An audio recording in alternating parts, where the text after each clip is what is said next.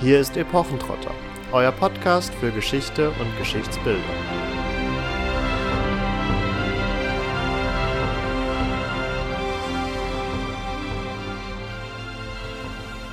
Hallo und herzlich willkommen zu einer weiteren Folge von Epochentrotter. Wie einige von euch vermutlich schon auf unseren Social Media Kanälen gesehen haben, waren wir in den vergangenen zwei Wochen in der Normandie unterwegs und das haben wir zum Anlass genommen, um euch heute mitzunehmen auf eine kleine Reise in die mittelalterliche Normandie, eine Kulturlandschaft, die bis heute sehr, sehr stark geprägt ist, vor allen Dingen von zwei historischen Figuren. Das ist natürlich einmal der zunächst Wikinger Rollo, der euch vielleicht aus Vikings bekannt ist, aber vielleicht auch aus anderen historischen Kontexten, der nämlich ein Angebot des französischen Königs entgegengenommen hat und letztlich zum Fürsten der Normandie wurde, also hier wenn man so möchte, die Seiten gewechselt hat, aber doch sehr prägend auch wurde für die weitere Geschichte Westeuropas.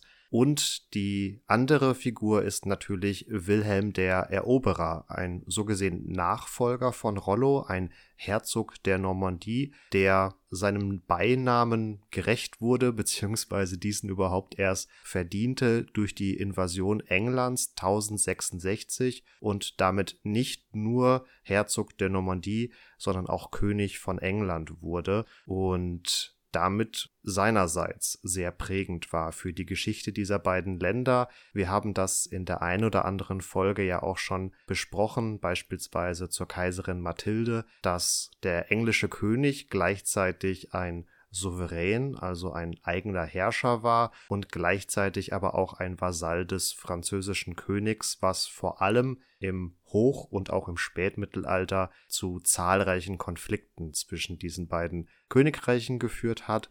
Und wir waren auf unserer Reise durch die Normandie, vor allen Dingen, wenn man so möchte, im Hochmittelalter unterwegs. Also viele der Orte und Monumente, die wir euch gleich im Weiteren vorstellen wollen, gehen teilweise zurück auf Wilhelm den Eroberer oder andere Mitglieder seiner Familie.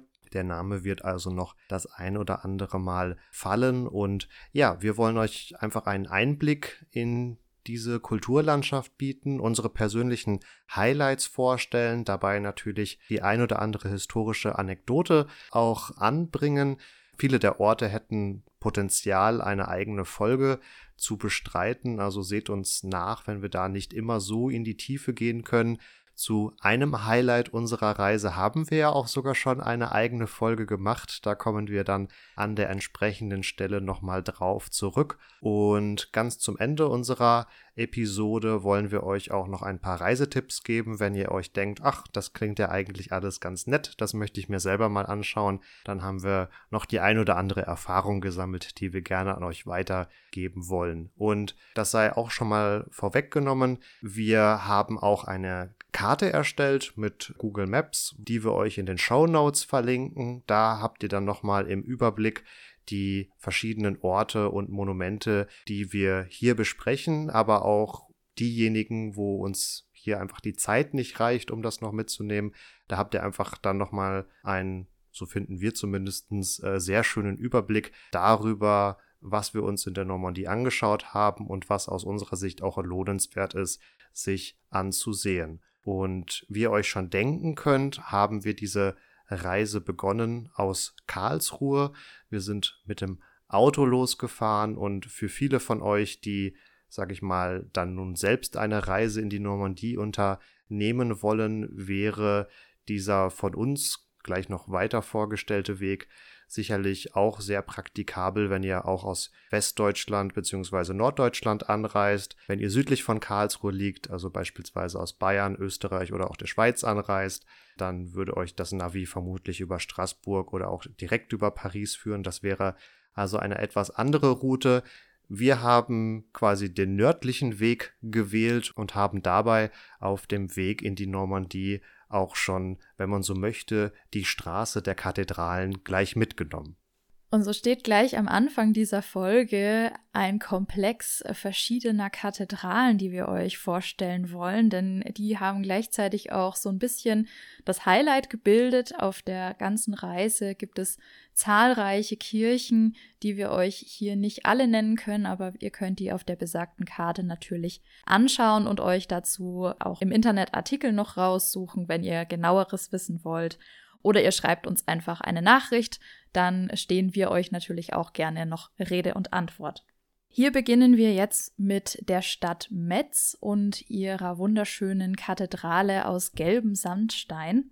Warum haben wir in Metz gehalten? Zum einen ist es eine wunderschöne Stadt, zum anderen ähm, hat sie auch eine historische Vergangenheit, die uns interessiert hat, denn Metz war das Zentrum des merowingischen und fränkischen Reichs und damit auch der Herkunftsort der Karolinger. In den Jahren 1180 und 1210 wurde es dann auch noch Reichsstadt und in diese Zeit fällt auch der Bau dieser wunderbaren Kathedrale. Es handelt sich dabei um eine Weihung an Saint-Étienne oder auf Deutsch den heiligen Stephan. Und das Ganze ist heute noch eine Bischofskirche, die in den Jahren 1220 bis 1520 in etwa errichtet wurde. Kleinere Korrekturen in den späteren Jahrhunderten nicht ausgeschlossen, aber wir haben es hier mit einer Kirche zu tun, die vor allen Dingen von diesen 300 Jahren geprägt ist und darüber hinaus auch mit einer besonders hohen Kirche.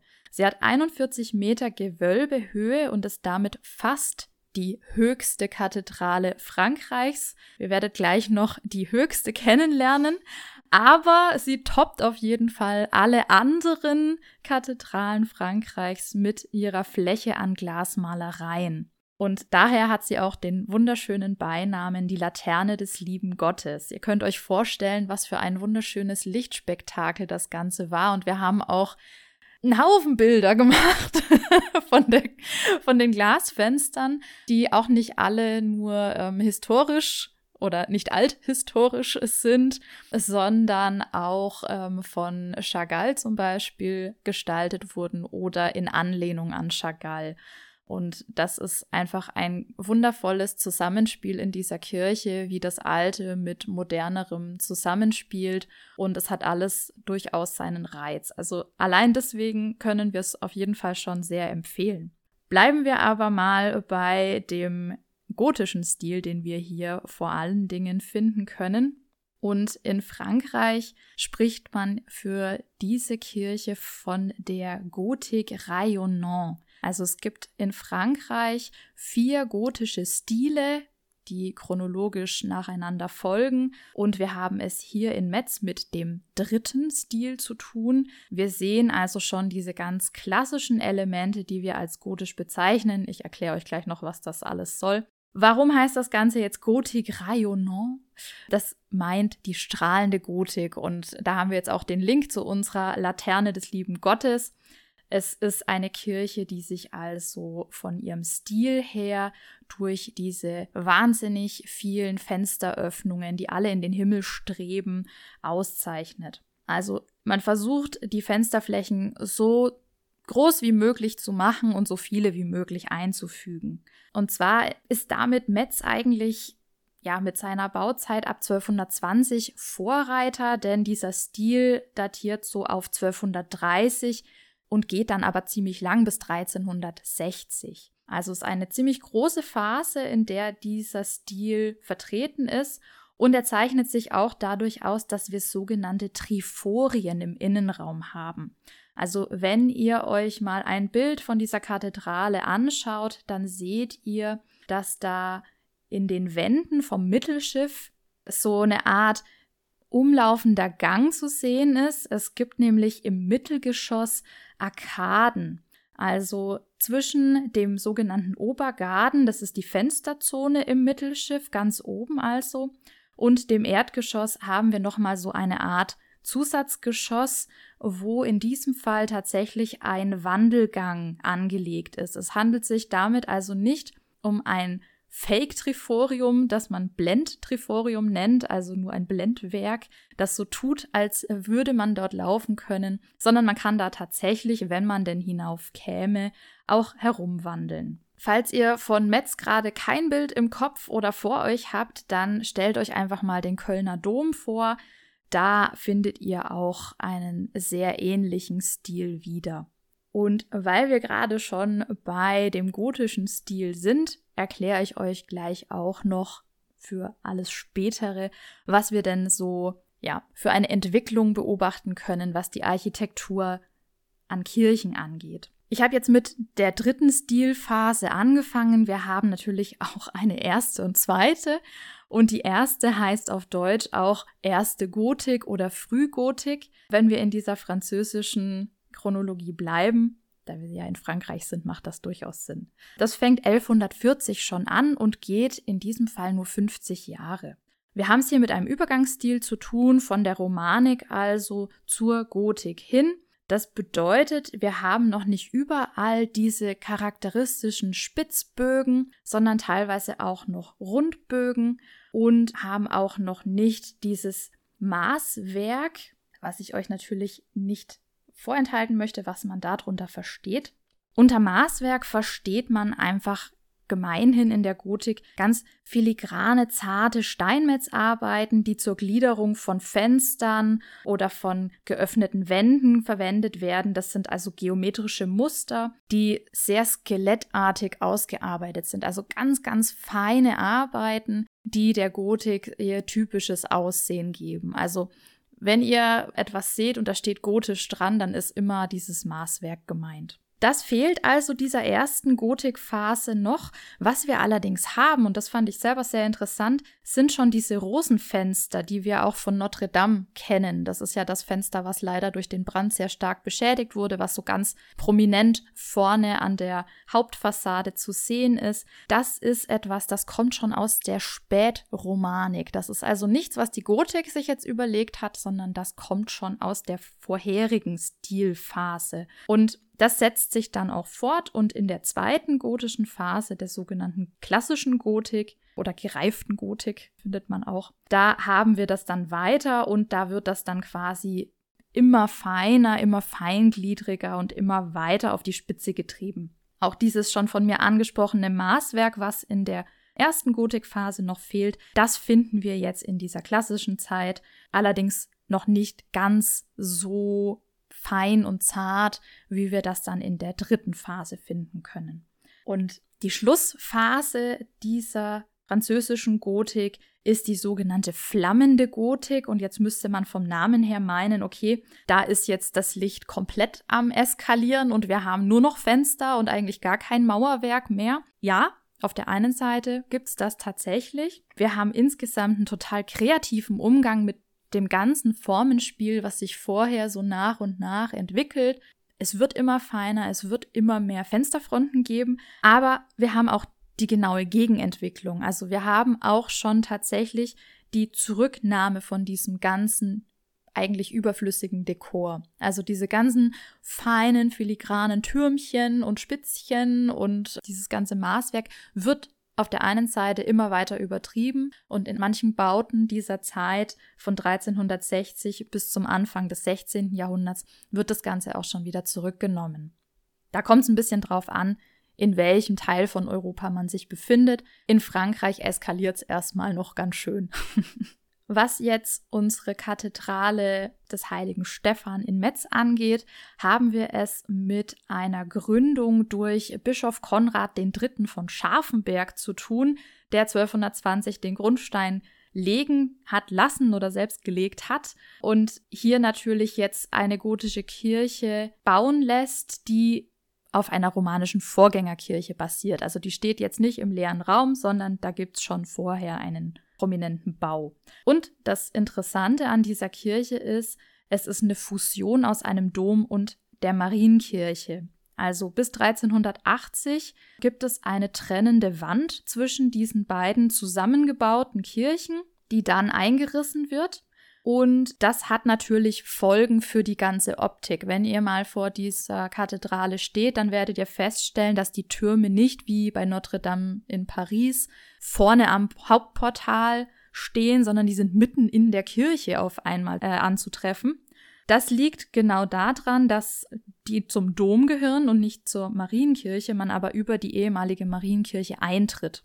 Also es gibt in dem Sinne kein Hauptportal im Westen, wie man das sonst ganz oft findet, sondern es gibt zwei Seitenportale unterhalb von den beiden Türmen. Und diese Türme sind also irgendwie mitten im Kirchenbau und markieren das Ende des ehemaligen Domgebäudes und damit auch den Übergang zur Marienkirche. So viel zu Metz. Wobei ich doch noch betonen möchte, dass ja vermutlich unter allen Kirchen, die wir besichtigt haben, die Glasmalereien in dieser Kathedrale wirklich zu den schönsten und farbenprächtigsten vor allen Dingen gehört haben, die wir besichtigen durften. Das hat vermutlich auch ein bisschen was damit zu tun, dass viele Fenster vergleichsweise modern sind und da zum einen andere Techniken ja zum Einsatz kam und zum anderen diese Fenster auch einfach noch erhalten sind. Also in vielen anderen Kathedralen und Kirchen, die wir besichtigt haben, gab es diese Glasmalereien früher auch. Sie sind dann teilweise verloren gegangen durch Kriege etc. und häufig, wenn dann auch meist das Geld nicht stimmte oder man auch inzwischen eine andere Ästhetik durchaus anstrebt, wurden diese Fenster dann nicht mehr durch diese motivischen Buntglasfenster ersetzt, sondern durch in Anführungsstrichen einfaches Weißglas, wodurch da häufig auch dieses Farbenspiel dann einfach verloren gegangen ist.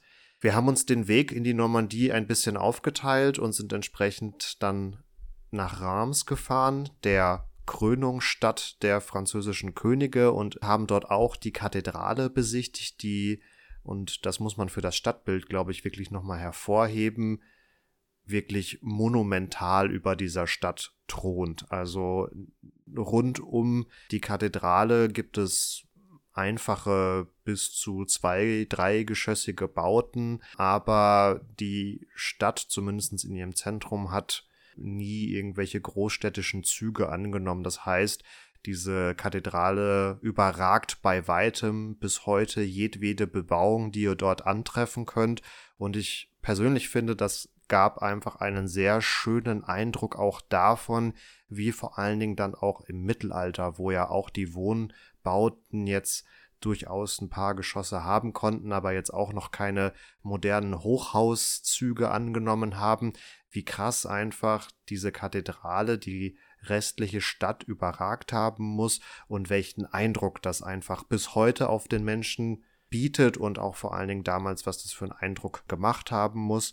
Also da kann ich allein jetzt mal unabhängig vom Bau selber äh, schon empfehlen, einfach mal in diese Stadt hineinzufahren und euch das einfach mal anzuschauen. Und Marvin hat es schon gesagt, wir haben es hier also mit der Krönungsstätte der französischen Könige für ganze zehn Jahrhunderte zu tun und entsprechend natürlich haben wir hier auch wieder eine Kathedrale sehr prominent in dieser Stadt thronen, die, wer hätte es gedacht, gotisch aussieht.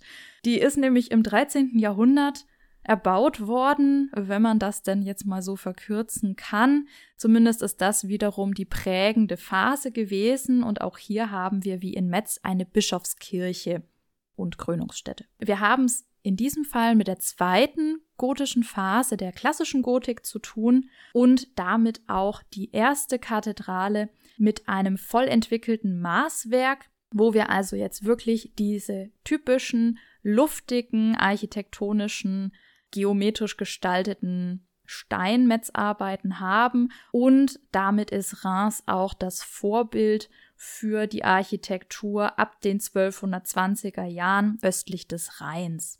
Also das hat durchaus ganz schön Furore gemacht, könnte man sagen, in der Zeit und auch in der Region. Und ja, Krönungsstätte für zehn Jahrhunderte klingt gut, klingt noch besser, wenn man sagen kann, seit Ludwig dem Frommen 816 bis Karl dem 10. 1825 wurden hier die Häupter mit der Krone Frankreichs gekrönt. Ja.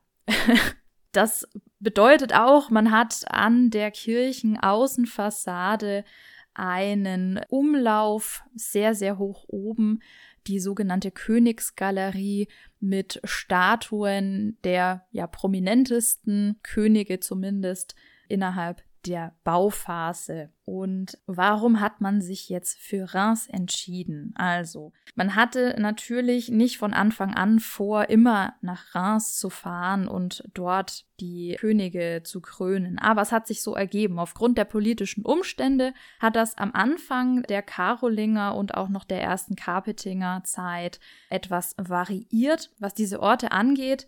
Aber ab dem 11. Jahrhundert hat sich das dann recht zügig stabilisiert und so konnte dann Reims also zum festen Ort der königlichen Weihe aufsteigen und hat damit natürlich auch ziemlich Bedeutung im ganzen Reich bekommen. Das ist der Ort, wo die Taufe des ersten Frankenkönigs, also Chlodwigs des ersten stattgefunden hat. Insofern hat man hier auch einen Rückbezug auf die Merowinger, das heißt die Carpetingers sagen, wie wir das ja nur allzu oft im Mittelalter haben. Hey, hey, die Merowinger, die waren vor uns schon hier. Wir stehen in einer Linie mit denen und wir lassen uns am selben Ort krönen. Dass das geschichtsträchtig und traditionsbewusst ist, das wissen wir alle nur zu gut. Das Besondere jetzt im französischen System ist, dass wenn ein König, der jetzt hier gekrönt wurde, schon verheiratet war, dann wurde seine Frau direkt zur Königin mitgekrönt. Ansonsten, wenn die also später ins Haus kam, wenn die Ehe später geschlossen wurde, dann ähm, hat man in Saint-Denis bei Paris die Krönung der Königin vollzogen, weil das also eine Kirche ist, die dem heiligen Dionysos geweiht ist, der ein enges religiöses Verhältnis zum König besitzt, oder man hat sich gleich für die königliche Privatkapelle entschieden, die Saint-Chapelle, die vom Familienheiligen Ludwig dem Neunten erbaut wurde und damit natürlich auch sehr passend erschienen ist. In Reims sind sehr bedeutende historische Könige gekrönt worden. Ich möchte zumindest einen an dieser Stelle nennen, weil wir auch hier auf ein paar von unseren produzierten Folgen verweisen können, die ihr euch dann in Ruhe anhören könnt.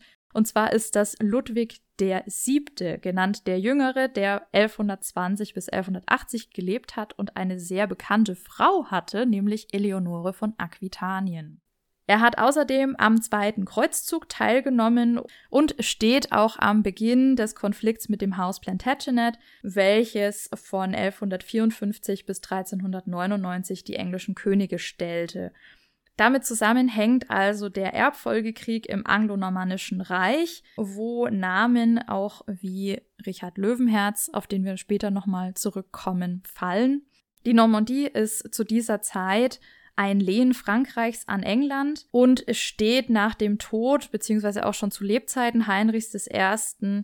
zur Debatte, wo das denn jetzt oder von wem das denn jetzt weiter vertreten werden soll. Die Grafen von Anjou und Blois treten hier gegeneinander ins Feld, aber auch die Söhne von Heinrich I. Und Eleonore von Aquitanien ist nicht ganz unschuldig an der Misere, denn die lässt sich von ihrem Ludwig dem Siebten noch zu dessen Lebzeiten natürlich scheiden, beziehungsweise wird die Ehe annulliert. Zitat, sie habe mehr mit einem Mönch zusammengelebt als mit einem Mann. Es scheint wohl also nicht so eine glückliche Ehe gewesen zu sein. Und sie heiratet jetzt den mächtigen Heinrich von Anjou. Und damit vereint jetzt der Graf von Anjou das Herzogtum von Aquitanien und die Normandie miteinander. Also halb Frankreich steht jetzt unter der Herrschaft der Plantagenets und das hat natürlich große Folgen für Frankreich und da entspinnt sich dann natürlich auch hier relativ schnell der Machtkampf, wer mehr zu sagen hat, der französische König oder der normandische Herzog, der ja gleichzeitig auch der König von England war. Damit sind wir streng genommen immer noch nicht in der Normandie angekommen, sondern haben jetzt zunächst Lothringen und dann die Champagne hinter uns gelassen. Einen kurzen Zwischenstopp gab es dann auch noch in Amiens, wo uns ebenfalls eine Kathedrale begrüßt hat, zu der wir noch zwei Details hervorheben wollen, wo wir auch schon das eine oder andere zur Gotik gesagt haben. Das eine ist das, was ich vorhin schon angeteasert habe. Amiens ist die höchste mittelschiffsgewölbige Kathedrale Frankreichs mit 42,3 Metern. Und da sie auch im 13. Jahrhundert so ihre Hauptbauphase hat, können wir uns hier die architektonischen Details getrost sparen. Was ihr euch aber unbedingt anschauen solltet, ist das wunderschöne Bodenlabyrinth, was ihr hier in Amiens zwar rekonstruiert, aber trotzdem auf alten Plänen fußend anschauen könnt. Das ist eigentlich aus dem Jahr 1288, also das Original, das wir da mal hatten, und das ist so in einem Hell-Dunkel-Spiel gestaltet worden. Und ihr fragt euch jetzt vielleicht, warum hat man denn bitte in einer großen Kathedrale ein Labyrinth auf den Boden gemacht oder in den Boden hineingefließt, wie auch immer man das nennen möchte. Das hat einen tatsächlich im christlichen Glauben fußenden Grund, denn man konnte ja nicht in jeder Position, die man so in der Gesellschaft hatte, unbedingt nach Jerusalem pilgern oder nach Santiago de Compostela. Das heißt, wie konnte man denn jetzt für seine Sünden Ablass bekommen? Da kommt jetzt so ein Labyrinth ins Spiel, das wir nicht nur in Amiens hatten, sondern in ganz, ganz vielen Kirchen. Man ist auf diesem Labyrinth entlang gewandelt, hat meditiert, wenn man so möchte, und Glaubenssätze ruminiert. Das heißt, man hat auf denen quasi bildlich rumgekaut, während man da entlang geschritten ist. Man hatte da auf diesem Weg gebetet. Es hat also relativ lange gedauert. Und am Ende dieser vor allen Dingen mentalen Reise hat man dann einen Ablass bekommen. Das war also sehr wichtig für die normalen Leute, die kein Geld hatten oder auch nicht freigestellt wurden und also entsprechend diese Reise nicht antreten konnten, um auch hier für ihr Seelenheil was zu tun. Damit verlassen wir jetzt Amiens und betreten den heiligen Boden der Normandie.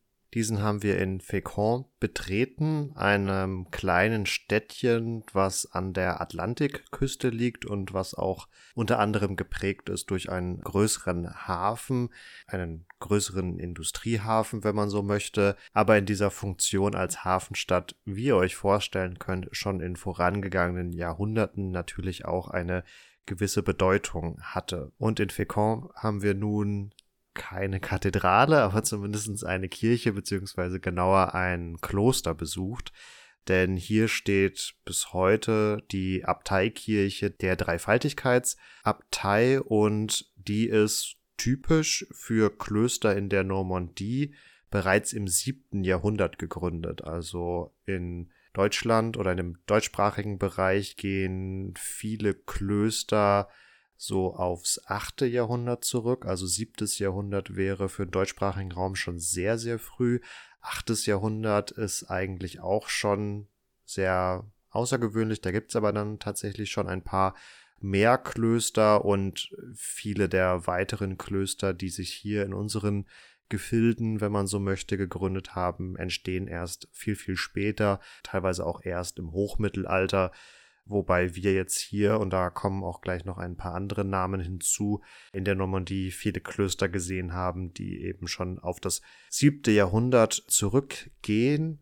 Ganz typisch für Klöster in der Normandie ist dann auch noch ein Ereignis im neunten Jahrhundert und meistens ist es dann das Jahr 841, denn in diesem Jahr 841 sind die Wikinger über die Normandie hergefallen und so können wir in der Geschichte ganz vieler Klöster oder eigentlich der meisten normannischen Klöster, die in diesen Jahren schon gegründet waren, ein ja, einen Stillstand der Aktivitäten nachvollziehen, weil diese Klöster überfallen und geplündert wurden. Teilweise wurden die Mönche dann auch ermordet Häufiger sind sie geflohen und letztendlich wurden dann nur die Güter ausgeraubt und so hat es auch diese Dreifaltigkeitsabtei in Fécamp im Jahr 841 erwischt.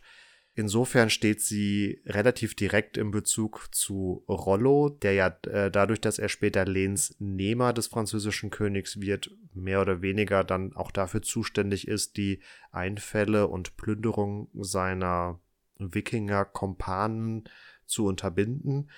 Die Abtei steht aber auch gleichzeitig in einem direkten Bezug zu Wilhelm dem Eroberer, denn der Abt dieses Klosters, ein Johannes von Fécamp, der, der von 1028 bis 1079 im Amt war, hat wohl nicht gerade geringe Mengen an Finanzmitteln zum Eroberungsfeldzug von Wilhelm dem Eroberer beigetragen, was dann letztendlich auch dazu führte, dass Wilhelm der Eroberer seinen Sieg über England hier in Fécamp gefeiert haben soll, nämlich ganz konkret im Palais Ducal oder im herzoglichen Palast, der unmittelbar auf der anderen Straßenseite dieser Abteikirche bis heute noch zu sehen ist. Es sind fairerweise nicht so ganz eindrucksvolle Ruinen, also da steht nicht mehr so viel und einiges ist auch durch eine moderne Bebauung überbaut worden, aber nichtsdestotrotz ist es ein durchaus ähm, geschichtsträchtiger Ort und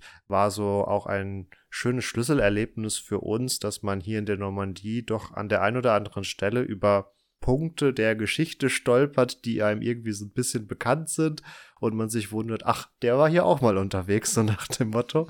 Also ähm, das war eigentlich ganz schön. Und auch hier zu der Abteikirche könnte man vieles, vieles sagen. Es ist ein durchaus interessanter Bau, der auch über viele Jahrhunderte hinweg immer wieder neu gestaltet wurde, nicht zuletzt auch, weil Blitzeinschläge das ein oder andere Mal Feuer verursacht haben und man dann natürlich auch neu bauen musste, was für die Normandie aber sehr prägend war oder ist an dieser Kirche, ist der sogenannte Chorumgang. Also ihr habt ja in einem Kirchenchor, also nicht der Gesangsverein, sondern das architektonische Element des Chors, also dem Bereich der Kirche, in dem auch der Hauptaltar steht und der in früheren Jahrhunderten eigentlich nur Klerikalen und den Mönchen zugänglich war, wo auch das Stundengebet der Mönche stattgefunden hat, um diesen allerheiligsten Ort, der in deutschen Kirchen meistens mit der Apsis, also der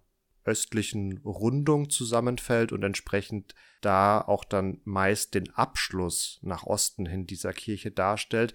Darum herum gibt es dann meistens in normannischen Kirchen, und das haben wir in den Kathedralen, die wir gerade schon besprochen haben, auch dann schon gesehen, haben wir nochmal einen Rundgang, der darum herum führt und an den sich dann nochmal ein Kapellenkranz anschließt. Also das wurde in mittelalterlichen Kirchen dann sehr häufig genutzt, um auch Prozessionen innerhalb einer Kirche stattfinden zu lassen. Also da ist man dann von Altar zu Altar beziehungsweise von Kapelle zu Kapelle prozessiert, wohingegen wir heutzutage Prozessionen vor allen Dingen als Freiluftveranstaltungen kennen und dieser Chorumgang in der Dreifaltigkeitsabtei von Fécamp ist nun der älteste der Normandie und dürfte entsprechend prägend gewesen sein für weitere Kirchen und Kathedralenbauten, die wir dann während unseres Besuches noch weiter besichtigt haben. Etwas weniger historisch, aber dennoch wunderschön, deswegen sei mir der Hinweis hier an der Stelle erlaubt, ist die Alabasterküste, an der man hier von Fécamp aus entlang wandern kann. Man kann ein Stückchen weiter, egal ob westlich oder östlich, fahren und man findet wunderschöne Strände. Nicht so die Bilderbuchstrände, aber bei Ebbe trotzdem sehr, sehr schön zum Entlanglaufen. Ähm, bei Flut ist es dann eher sehr, sehr steinig, sehr große Kieselsteine. Also Achtung, wer nicht gut zu Fuß ist, sollte da besser Abstand von nehmen. Aber die Alabasterküste heißt nicht umsonst so. Man hat also eine Felswand, links und rechts des Strandes aufragen, die wirklich sehenswert ist. Und man kann auch wunderbar an diesen Klippen entlang wandern. Also schaut es euch einfach mal auf unseren Bildern an oder fahrt gerne natürlich auch auf eurer Reise da mal vorbei. Von Fécamp aus sind wir über Pont-au-Mer gefahren und haben da in der Ecke dann in Moulineau die Burg von Robert le Diable besichtigt also Robert dem Teufel. Und was es dazu Schönes zu sagen gibt, wird uns jetzt Marvin wieder berichten. Ja, tatsächlich die erste Burg auf unserer Reise, die uns gleich eine sehr schöne Warnung in gewisser Art und Weise mit auf den Weg gegeben hat. Denn zum einen heißt oder ist diese Burg ja offensichtlich benannt nach einer Gestalt, die im Deutschen zu übersetzen wäre mit irgendwie Robert der Teufel oder Robert der Teuflische. Und das ist eine Figur der Geschichte, die gerne in Zusammenhang gebracht wird mit dem Vater von Wilhelm dem Eroberer, wobei wir in diesem Fall eine französische Führung vor Ort gebucht hatten, um auch Zutritt zum Innenbereich dieser Burg zu haben, denn man konnte zwar ein wenig um die Burg herumlaufen, aber um hineinzukommen, musste man eine entsprechende Führung buchen und der Geschichtsstudent, der uns hier geführt hat, verwies darauf, dass es wohl keinerlei wirklich historischen Belege dafür gibt, dass ein Vater von Wilhelm dem Eroberer diese Burg gebaut haben könnte. Sie ist wohl insgesamt später entstanden und kann insofern hier nicht in konkretere Bezüge gesetzt werden. Eine nichtsdestotrotz bekannte Gestalt der Geschichte, die ihr vermutlich auch aus vielen Robin Hood und Richard Löwenherz Verfilmungen kennt, ist Johann Ohneland, also der jüngere Bruder von Richard Löwenherz. Dieser soll nämlich 1203 auf der Burg Zuflucht gesucht haben vor dem französischen König. Und wenn ihr euch an unsere Folge zu Chateau Gaillard erinnert, dann wisst ihr ja auch, dass 1203, 1204 es dann doch sehr schnell und sehr rapide zu Ende ging mit der englischen Herrschaft in der Normandie und daran ist Johann Ohneland nicht ganz unschuldig. Also er war hier mehr oder weniger auf dem Rückzug gen England und hat ja das Land, was er hinter sich gelassen hat, dann gleich dem französischen König überlassen. Warum wir hier gewarnt wurden, ist insofern ganz interessant, weil die Burg zunächst einen recht gut erhaltenen Eindruck gemacht. Zumindest hat die Burg noch einen schönen Rundturm, der aber eben kein Relikt des Mittelalters ist, sondern ein Relikt des 20. Jahrhunderts ist, wo ein lokaler Architekt die Ruine mehr oder weniger für sich wiederentdeckt hat und hier mit der Rekonstruktion begonnen hat, wobei das vermutlich ja übertrieben wäre. Er hat eher einen idealtypischen Wiederaufbau vorgenommen und ganz wichtig, hatte nie den Anspruch, diese Burg zu rekonstruieren oder wieder eins zu eins instand zu setzen, sondern wollte von Anfang an nur den Eindruck einer Ruine ähm, vermitteln, weil man hier auch noch geprägt durch das romantische 19. Jahrhundert einfach diesen besonderen Charme von Ruinen sehr geschätzt hat und darin mehr Gefallen gefunden hat als in einer vollständig wieder aufgebauten Burg, sodass ja uns hier quasi der Warnhinweis mitgegeben wurde, wenn die Burg noch zu gut ausschaut, überlegt ihr ernsthaft, ob sie noch aus dem Mittelalter stammen kann oder ob da nicht in späteren Jahrhunderten jemand nochmal eingegriffen hat und meistens eher idealisierende Maßnahmen vorgenommen hat wie zum Beispiel zu viele Wandöffnungen, die das Ganze dann äh, bei Angriffen instabil machen und auch von innen nicht händelbar sind. Aber egal, das sind statische Probleme, aber die können euch auch einen Hinweis geben. Oder auch zum Beispiel, wenn große Steine an der Basis zu sehen sind und oben sehr, sehr kleine Steine, dann fragt euch, hm, vielleicht sind die kleineren Steine in dem Fall eher nachträglich wieder aufgebaut worden. Authentischere Burgen findet man in dieser Region, also bef wir befinden uns gerade vor allen Dingen südlich der Seine, die zumindest im nördlichen Teil der Normandie die Landschaft doch sehr stark prägt als Fluss. Äh, in diesem etwas südlich davon gelegeneren Gebiet haben wir zum einen eben diese Burg von Robert dem Teufel, die so ein bisschen neuzeitlich verhunzt ist, wenn man es jetzt überspitzt formulieren möchte.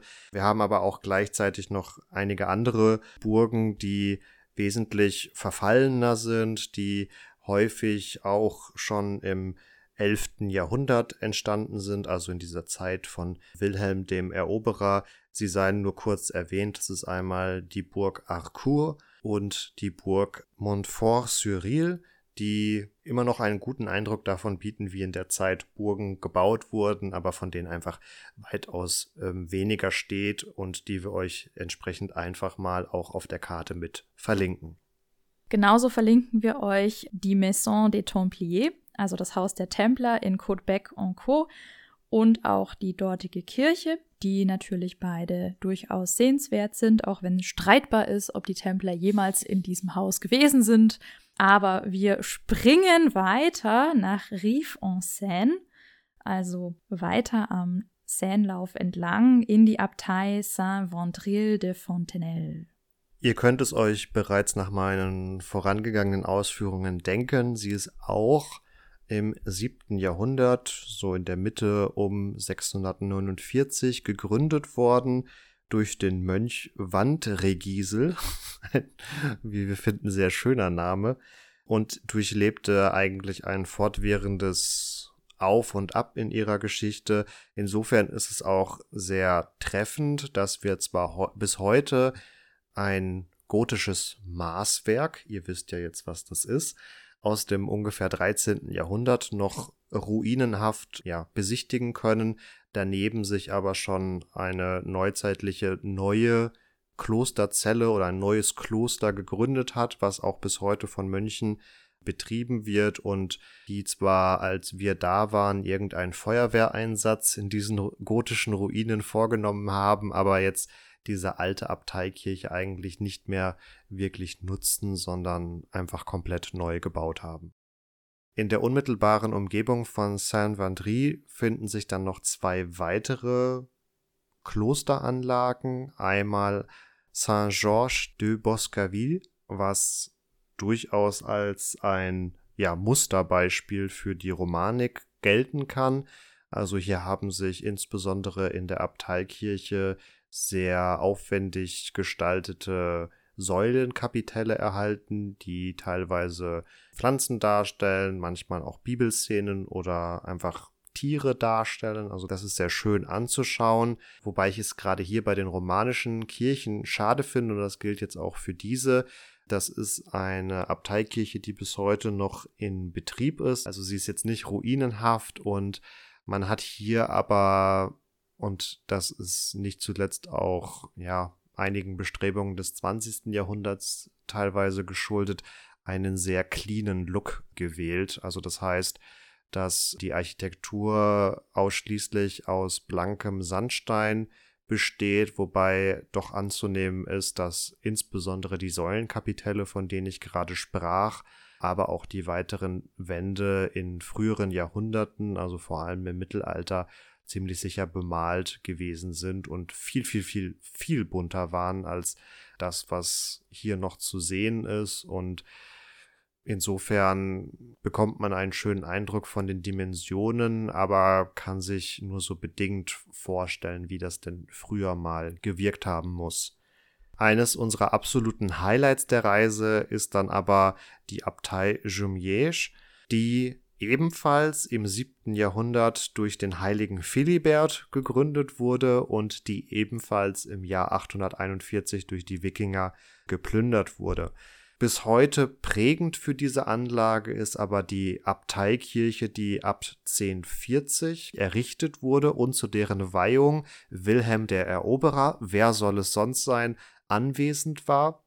Also das zeugt auch sehr schön davon, wie bedeutend diese Abtei in der Normandie gewesen ist, welchen Stellenwert sie hatte, wie wertgeschätzt sie wurde und diese absolut monumentale Abteikirche, obwohl sie nur in Ruinen erhalten ist, zeugt davon auch schlicht und ergreifend bis heute. Also wir sind hier noch in der Romanik, wir haben erste Ansätze von Gotik, aber aber die Westfassade vor allen Dingen wird von zwei immens hohen Türmen, die, wenn ich das richtig in Erinnerung habe, auch über die 40 Meter hinausgehen. Davon ist diese Westfassade geprägt und das sind Höhen, die habe ich ganz persönlich und vielleicht geht es euch anders.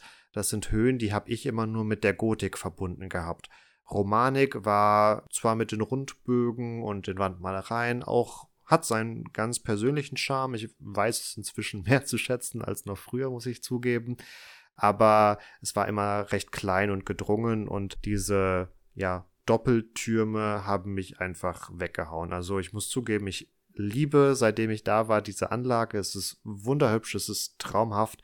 Ähm, schaut es euch auf jeden Fall an. Und, und der Punkt, der eigentlich für noch mehr Erstaunen sorgen sollte, ist, dass der Vierungsturm, also der Turm, der auf den Punkt gesetzt wurde, an dem sich das Mittelschiff mit den Querschiffen trifft und wodurch viele Kirchen diese kreuzhafte Form von oben gesehen im Grundriss bekommen. Auf diesen Punkt wurden gerade in der Normandie nochmal häufig sehr hohe, quadratische, lichtdurchflutete Vierungstürme gesetzt. Und im Fall von Jumièges hat sich nur eine Wandseite davon erhalten, weil der Rest weggesprengt wurde, um als Steinbruch zu fungieren. Also man hat durch diese eine erhaltene Wandseite noch einen Eindruck davon, wie auch immens groß dieser Vierungsturm gewesen sein muss. Er hatte nicht ganz die Höhe der beiden Türme, die an der Westfassade stehen, kam nichtsdestotrotz sehr nah an diese Höhe heran und muss sehr massig und massiv in der Landschaft gestanden haben und auch unglaublichen Eindruck geschindet haben. Also das war wirklich eines unserer Highlights und das lässt sich kaum in Worte fassen, wie hübsch das da eigentlich ist. Also schaut euch das auf jeden Fall an, falls ihr mal in die Normandie kommen solltet. Falls ihr mal in die Normandie kommen solltet, ist auch an dieser Stelle das perfekte Stichwort. Wir unterbrechen unsere Reise durch die mittelalterliche Normandie an dieser Stelle. Ihr habt gemerkt, es ist wahnsinnig viel zu berichten, es gibt wahnsinnig viel zu sehen und wunder wunderschöne Plätze zu entdecken. In der nächsten Folge schaltet also unbedingt wieder ein, wenn ihr auch noch Reisetipps haben wollt, wenn ihr wissen wollt, wie es weitergeht, was es mit Rouen und Chateau Gaillard auf sich hat, denn das könnt ihr in der anschließenden Folge hören. Also schaltet auf jeden Fall wieder ein, freut euch schon mal drauf, schaut vor allen Dingen auf Social Media vorbei, schaut euch mal die Bilder an, die wir hochladen. Und ja, lasst uns gerne auch ein Like da. Ihr findet uns wie gewohnt unter epochentrotter.de oder eben auf Facebook und Instagram. Könnt uns dort auch jederzeit gerne über die Messenger-Dienste Nachrichten schreiben mit Feedback, Anregungen, Themenvorschlägen und so weiter. Oder ihr schreibt uns eine E-Mail an kontakt.epochentrotter.de. Und damit wünsche ich euch eine wunderbare Woche, bleibt gesund, macht's gut und ciao, ciao. Eine wunderbare Woche ist genau das richtige Stichwort, denn der zweite Teil unserer Normandie-Reise erscheint bereits in der kommenden Woche und damit bleibt mir tatsächlich auch nur noch zu sagen, macht's gut und ciao ciao.